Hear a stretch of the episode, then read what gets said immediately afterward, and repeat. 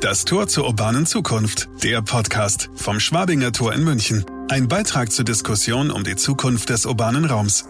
Initiiert und vorangetrieben durch die Joost Hohler Gruppe. Als Moderatoren Jacqueline Althaller und Michael Kahl. Die Lichter am Schwabinger Tor gehen wieder an. Herzlich willkommen zurück. Zeit für unseren Podcast vom Schwabinger Tor. Michael Karl, mein Name Jacqueline Althaller. Hallo. Ähm, auf der Suche nach der Urbanität der Zukunft. Dieses Mal ähm, völlig andere Perspektive als die letzten Male bringen wir einen künstlerischen Blick mit auf die Urbanität der Zukunft. Und äh, für den sind praktischerweise, das, die Last müssen wir gar nicht selber tragen, äh, nicht wir zuständig, sondern unser Gast, Emanuel Mohner, Künstler aus München. Herzlich willkommen. Schön, dass Sie dabei sind. Freut mich. Ja, Emanuel Muner, für den unwahrscheinlichen Fall, dass jemand Sie nicht kennt, ähm, Sie haben sich einen Namen gemacht als Sound- und Collagekünstler und sind feste Instanz in München, haben zahlreiche Installationen und Kunstprojekte in der Stadt, mit der Stadt, über die Stadt gemacht. Und ähm, was ganz spannend ist, Sie sind bekannt dafür, dass Sie akustische Erkundigungen von Leerständen vornehmen, von leerstehenden Häusern. Sagen Sie mal, wie kommt man dazu? Also, ähm, wie kommt man dazu? Leerstehende Gebäude interessieren mich schon, äh, haben mich schon in meiner Kindheit interessiert. Also ich bin als kleiner Junge schon gerne in irgendwelche offenen Türen, äh, durch irgendwelche offenen Türen in leerstehende Häuser gegangen. Und ähm, in meiner Jugend habe ich mir von meinem Taschengeld einen Sony Walkman abgespart der eine Aufnahmefunktion hatte. Und ähm, mich haben ganz, ganz toll haben mich interessiert äh, Geräusche, alle möglichen Geräusche, Geräusche in der Stadt, Industriegeräusche. Und die habe ich dann auf Kassette aufgenommen mittels eines Mikrofons. Und das war so ein bisschen mein Einstieg in die, äh, in die Klangkunst, sage ich mal. Und ich bin ja später auch DJ geworden und während dieser ganzen Zeit habe mich eigentlich oder habe mich immer die Weiterverwertung von bereits existierenden Klangquellen eigentlich sehr viel mehr interessiert als die Erzeugung von Klängen. Also ich bin mehr ein Klangsammler als ein Musiker. Wobei wir hatten den Eindruck, auch wenn man so schaut, was die Presse über Sie berichtet, Sie sind Künstler und aber auch Forscher. Passt das von der Beschreibung her? Naja, also ein Forscher im wissenschaftlichen Sinne bin ich nicht. Ähm, ich würde mich auf jeden Fall als Künstler bezeichnen. Aber ähm, ein Künstler ist immer neugierig und ähm, die Neugier äh, vereint vielleicht den Künstler mit dem Forscher. Ähm, es gibt vielleicht verschiedene Herangehensweisen. Forschen, Recherchearbeit, ähm, das sind alles Dinge, die ähm, nötig sind, ähm, wenn man an einem größeren Projekt arbeitet, gerade wenn es um Kunst im öffentlichen Raum geht, was ja ich mache. Also Recherchearbeit und Forschen bedeutet für mich zum Beispiel ähm, der Geschichte eines Gebäudes oder eines Geländes nachzuforschen. Was ist da passiert? Was ist die Geschichte von diesem Ort? Ähm, das fließt direkt in meine Kunst ein, weil ich eigentlich immer mit der Geschichte des Ortes arbeiten will. Also insofern, ja, ein forschender Künstler vielleicht. Ja, also jedenfalls darf man ja vom Künstler erwarten, dass er eine andere Perspektive auf die Welt hat als, als der Nicht-Künstler. Und insofern kommen vielleicht da die Dinge äh, zueinander. Über Klang reden wir später noch. Ähm, fangen wir mal mit, mit Räumen an. Und fangen wir mal mit, mit äh, auch hier mit der Frage an, wie ist denn das eigentlich mit dem, mit unseren Geschichten über Raum in der Stadt? Ähm, alle na gängigen Narrative, die ich kenne über die Stadt, sagen, wir haben keinen Raum. Äh, es gibt keine Wohnung, es gibt keinen Platz für Verkehr, deswegen sind die Mieten so hoch und die Staus so lang und, und, und so weiter. In der Vorbereitung haben Sie mir erzählt, eigentlich so das, was dazwischen ist, das Ungenutzte, die Zwischenräume, das würde so einen besonderen Reiz auf sie ausüben, weil man da irgendwie Dinge erkennen kann, die man anderswo nicht sieht. Gibt es solche Zwischenräume in einer Stadt wie München überhaupt? Jede Menge. Jede Menge. Ähm, Zwischenräume, da würde ich vielleicht nochmal unterklassifizieren.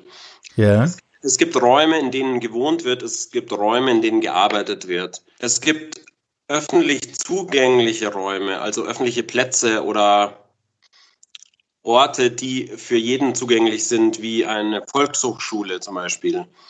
Und dann gibt es nochmal, also das könnte man vielleicht als Zwischenräume bezeichnen, aber es gibt auch die komplett ungenutzten Räume, also so richtige tote Räume, wie zum Beispiel äh, die Kubikmeteranzahl äh, die, Kubik, die Kubikmeteranzahl unter einer Autobahnbrücke. Die ist ja erstaunlich hoch. Und das ist toter Raum. Und dieser Raum kann nicht genutzt werden, weil er nicht genutzt werden soll. Und da greife ich ein. Und ich als Künstler versuche ja sowieso äh, 24 Stunden am Tag ähm, mich irgendwo in die Zwischenräume der Gesellschaft einzunisten, weil, äh, weil äh, woanders ist kein Platz für mich. Und so mache ich das auch, wenn ich durch die Stadt laufe. Ich, ich erkunde die Stadt und mir fallen ja solche Zwischenräume oder, oder, oder ähm, Nichtorte, sage ich jetzt mal, auf. Und da habe ich äh, oder da finde ich Ideen oder es inspiriert mich zu Ideen, ähm, weil diese Räume leer sind, auch leer von Ideen. Und da, ähm, da steckt eine Inspiration für mich drin, um Konzepte zu entwickeln. Die Soundqualität ähm, in der Stadt, dann, wenn Sie sagen Konzepte, die ist ja, die Anregungen, die man da als Künstler bekommt, sind ja ganz andere als die, die man vielleicht auf dem Land bekommt. Ja, da findet die Welt so zwischen Krutglocken und Kirchenglocken statt. Ähm, was sind so die Geräusche in der Stadt, wo Sie sagen, die sprechen unsere Seele an? Das ist eine sehr gute Frage. Ähm, ich denke, auch auf dem Land gibt es nicht so viele Geräuschkulissen, die unsere Seele ansprechen. Oder anders gesagt, es gibt vielleicht genauso viele Geräuschkulissen, die unsere Seele ansprechen, sowohl in der Stadt als auch auf dem Land. Ähm, was ich als Künstler gemacht habe, ich habe versucht, an Orten Geräusche zu suchen, die so eine Art emotionale Hinterlassenschaft von denen sind, die dort gelebt oder gearbeitet haben. Und da sind ja mehr oder weniger erstaunliche äh, Ergebnisse äh, zutage gefördert worden. Das würde ich so als ja, emotionale Klanghinterlassenschaften ähm, ähm, benennen. Das, das sind ja ganz irre Aspekte, von denen Sie da ausgehen, ja. Dafür sind Sie ja auch berüchtigt. Sie sind ja auch derjenige, der es fertig bringt, die Photosynthese von einem Kaktus hörbar zu machen. Ähm, das Problem ist jetzt, was, wie können sich unsere Zuhörer das denn vorstellen, wenn sie sagen, ja, die, sie machen das hörbar, die, diesen Klangteppich? Das ist ganz einfach erklärt. Ähm, also das Prinzip dieser sprechenden Pflanze beruht ähm, auf dem Lügendetektor. Der Lügendetektor, der zeichnet, wenn er an unsere Hand oder an unsere Finger angeschlossen ist, zeichnet der ähm, feinste elektrische Ströme auf, die auf unserer Haut laufen. Und der Polizist äh, schreckt auf, wenn er plötzlich einen, Impuls sieht. Also wenn er plötzlich ähm, aus diesem Gewirr von Kleinstimpulsen plötzlich ein ganz großer Impuls hochschießt und dann sagt man, an dem Punkt, da hat er möglicherweise gelogen. Und diese Impulse, die nehme ich mittels eines Wandlers auf und übertrage diese elektrischen Signale einfach auf eine andere Skala, nämlich auf die Skala der Noten. Also ich übertrage sozusagen ähm, oder übersetze die Sprache einer Pflanze, wenn man so will, in, in, in, in, in was, was wir verstehen, nämlich Klänge oder Töne. Und der Wandler, ähm, der liest sozusagen die ähm, Impulse der Pflanze ein und überträgt sie auf eine Notenskala und gibt einem Synthesizer Befehle, ganz genaue Befehle, welche Noten er wie lange zu spielen hat. Und so kann ich die Photosynthese hörbar machen. Wir reden jetzt die ganze Zeit, äh, um mal so einen gemeinsamen Nenner zu finden, über Dinge, die da sind ob nun tote Räume oder äh, Dinge, die wir normalerweise nicht hören, die aber doch, doch, doch da sind und die sie in ihren verschiedenen Pro Projekten mit den verschiedenen Technologien, die sie einsetzen, äh, wahrnehmbar machen. Wieso brauchen wir diese äh, Hilfestellung? Warum nehmen wir diese toten Räume selber nicht wahr? Warum, warum lernen wir nicht differenzierter zu hören? Vielleicht, weil wir das verlernt haben oder weil wir nicht darauf konditioniert sind. Ich denke, jeder, ähm, jeder Mensch kann in einen Raum hineingehen und sagen, hier fühle ich mich wohl oder hier fühle ich mich nicht wohl. Ich glaube, das kann eigentlich jeder von uns. Mhm.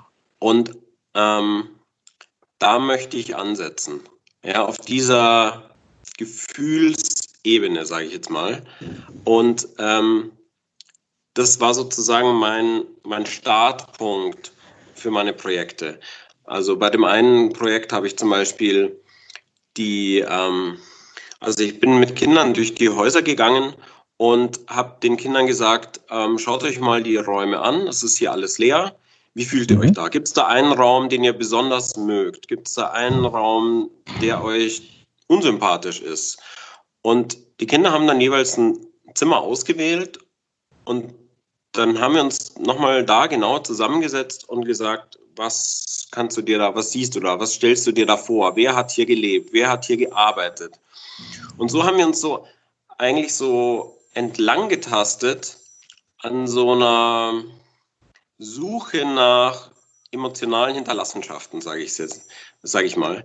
Und ähm, daraus ist einfach ein Video entstanden.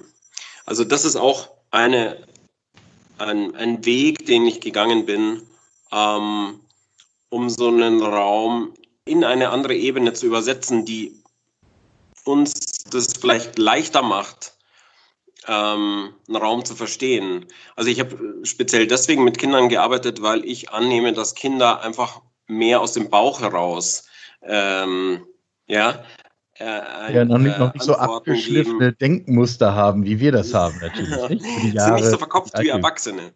Ja. Genau. Ja. Und ähm, das waren ganz, ganz tolle ähm, Videos, die da entstanden sind. Die wurden dann einfach projiziert in diesen Räumen, äh, in einem leerstehenden Haus.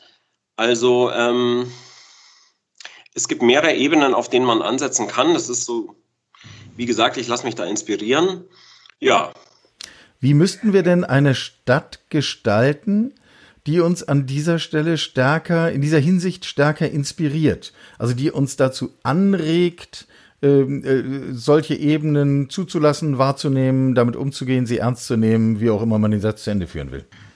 Da fällt mir so ein Indianer-Sprichwort ein ähm, oder eine, ein indianische, äh, ein indianischer Blick auf das Ganze, dass man den Tag lang mal nur die Schatten der Dinge betrachten soll und nicht die Dinge selbst.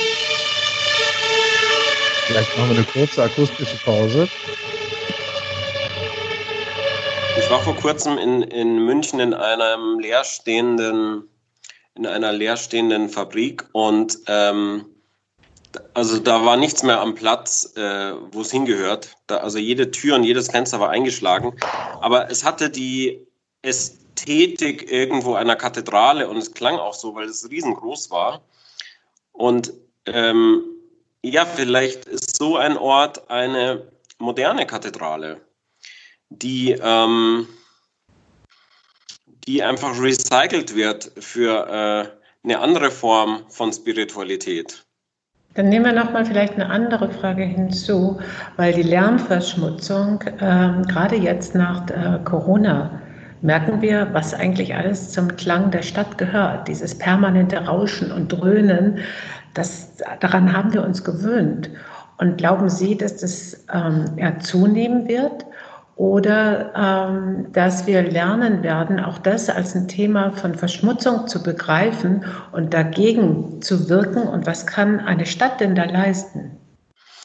Ich denke, das, ist, ähm, das sind ganz aktuelle Fragen. Also Lärmverschmutzung, Luftverschmutzung, Lichtverschmutzung, ähm, die, die Wasserversorgung, wie sieht die aus in der Zukunft, wenn die Städte immer wachsen? Ähm, das sind Fragen, die total aktuell sind. Und ähm, ich hoffe sehr, dass die Städte leiser werden, ja. Wenn nur noch ein, wenn nur noch äh, ein Klingeling zu hören ist, statt ein Brumm Brumm. Ähm, das sieht man ja auch an Städten wie Utrecht zum Beispiel. Ja, da hört man nur Fahrradklingeln. Also da fährt vielleicht alle zehn Minuten mal äh, ein, ein äh, Transporter vorbei, der muss halt einen Laden beliefern. Aber sonst waren da nur Fahrräder. Also das wünsche ich mir schon sehr, dass wir, ähm, dass wir da weiterdenken und das auch weiterentwickeln, weil es ist ja ganz klar, wir sind an so einer Schwelle momentan, wo im Grunde genommen jeder weiß, das kann so nicht weitergehen. Wir müssen dringend was verändern und nicht nur so tröpfchenweise, sondern es muss allumfassend sein. Wenn wir den Blick des Veränderns aufnehmen, ähm, gestalten wir doch mal Stadt der Zukunft. Ich würde gerne in der Lage sein, davon, also ein Stück von Ihren Bildern zu erfahren. Wie, wie sieht denn Ihr Wunschbild einer lebenswerten Stadt aus? Also erstmal städtebaulich finde ich, dass wir ähm, im Gegensatz zu Taiwan, Singapur und so weiter so viel Platz zur Verfügung haben, äh, der ungenutzt ist, dass wir einfach damit anfangen sollten, diese Nichtorte mit einzubeziehen oder vielleicht auch deren Flächen einfach zu verschenken. Verschenken im Sinne von, ähm, man kann dort Ateliers bauen, aber man kann diese Orte einfach auch an die Menschen verschenken, indem man unter einer Autobahnbrücke einen Kulturpark entstehen lässt, der 24 Stunden am Tag zugänglich ist und an dem man sowohl Basketball spielen als auch ähm, eine, eine Malerei betrachten kann oder ein, ein, ein, ein Kunstobjekt. Also ich finde, ähm, der Raum sollte, der Raum, den viele gar nicht sehen, weil er sozusagen der Schatten einer Autobahnbrücke ist, wird er von vielen nicht gesehen. Aber wenn wir diesen, wenn wir anfangen würden, diese Räume zu sehen und dieses Potenzial in ihnen, in diesen Räumen zu erkennen, dann, dann würden die Städte ähm, sich stark verändern und man hätte so viel mehr Platz zur Verfügung. Und da würde ich mir wünschen, dass dieser Platz eben demokratisch wird. Ja? Denn meistens gehört er dem dem, dem Freistaat zum Beispiel oder ähm, also einem Bundesland oder der Autobahndirektion oder, aber das ist ja alles staatlich. Ähm, wieso sollte man diese Räume nicht einfach in Anführungszeichen verschenken an die Menschen? Sie meinen, weil dann ein anderes Klanggefühl in die Stadt käme, statt Rauschen und Dröhnen vielleicht Musik? Das war jetzt eher städtebaulich gemeint. Mhm. Also die akustische Ebene habe ich jetzt äh, damit nicht gemeint. Es war eher ein, ein, ein städtebauliches, eine städtebauliche Idee für die Zukunft. Also da würde ich jetzt erstmal ansetzen, weil das ist das Allerwichtigste. Es wird ja immer davon gesprochen, dass zu wenig Raum da ist, aber es ist ja genug Raum da. Wir müssen nur anfangen, diesen Raum zu sehen und ja, aber im Grunde formulieren Sie einen relativ hohen Anspruch. Also erstens müssen wir über unsere Wahrnehmung nachdenken und müssen sie schärfen, müssen lernen zu sehen, was, was da ist, wir aber bislang kollektiv geflissentlich ignorieren. Äh, und dann müssen wir es auch noch äh, in Besitz nehmen und auch noch kreativ nutzen. Also äh, im Grunde sind wir als Städter doch ganz schön in der Pflicht, wenn ich das mal so zu Ende denke, was Sie gerade beschrieben haben. Wir sind in der Pflicht, unsere Augen aufzumachen und unsere Ohren. Ja. Wir sollten unsere Augen und Ohren aufmachen, um diese Räume zu erkennen und um sie, um sie zu aktivieren, um, sie, um diese äh, Räume intelligent zu machen. Denn es gibt so viele Räume in dieser Stadt, die unintelligent sind. Und das bringt uns nichts. Genauso wie Geld an sich auch nicht intelligent ist. Geld wird erst intelligent, wenn man es für etwas Schlaues benutzt. Und so sollte man auch die Räume schlau benutzen.